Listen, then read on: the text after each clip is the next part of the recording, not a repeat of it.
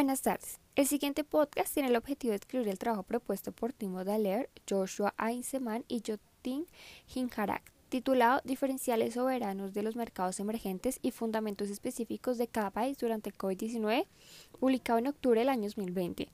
El objetivo de este paper es comparar la importancia de los factores de mercado predominantes con la dinámica del COVID-19 y las respuestas de política para explicar la evolución diaria de los diferenciales de los CDS soberanos, o mejor conocidos en inglés como the Credit Default Swaps, de los mercados emergentes durante el primer semestre del 2020. Como introducción decimos que la pandemia del COVID-19 desencadenó una crisis económica con una violencia brutal.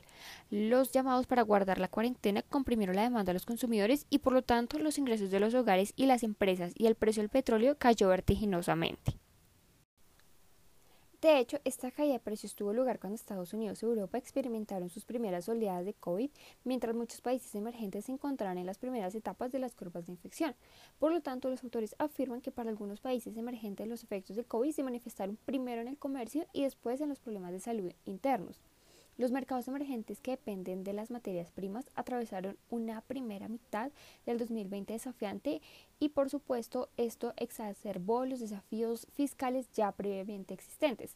Sin embargo, esta no es la primera conmoción que enfrentan los mercados emergentes. Con los actuales desafíos que estos mismos mercados están enfrentando, los autores les parece interesante investigar hasta qué punto el precio del riesgo soberano de los mercados emergentes durante la pandemia del COVID-19 se basó en factores específicos del país y en factores globales. Además, porque el tema es relevante para la formulación de políticas, ya que los diferenciales soberanos afectan el costo de los préstamos y es crucial comprender qué factores rigen estos diferenciales. La metodología se basó en adaptar un enfoque econométrico en dos etapas. La primera etapa eh, estimaron un modelo multifactorial para los cambios en los diferenciales de los CDS de los mercados emergentes durante el periodo anterior al COVID-19, de enero del 2014 a junio del 2019. Entre los factores se encuentran uno regional y uno global. El regional capturaba las dinámicas de CDS de los países vecinos de los mercados emergentes y el global mostró la dinámica de CDS de las economías avanzadas como Estados Unidos, la eurozona y Japón. Y luego extrapolaron cambios implementados por el modelo en los diferenciales de CDS desde julio de 2019 hasta junio del 2020.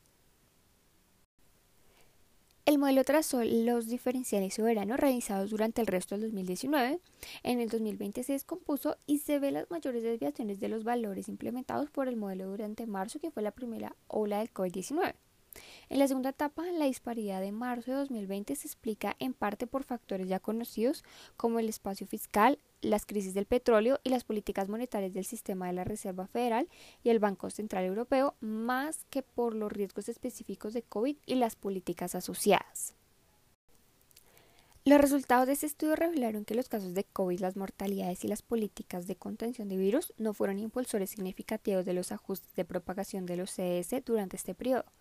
Los resultados revelan primero que los residuos durante el COVID sugieren una relación variable en el tiempo entre las dispersiones de los CS soberanos y las variables explicativas.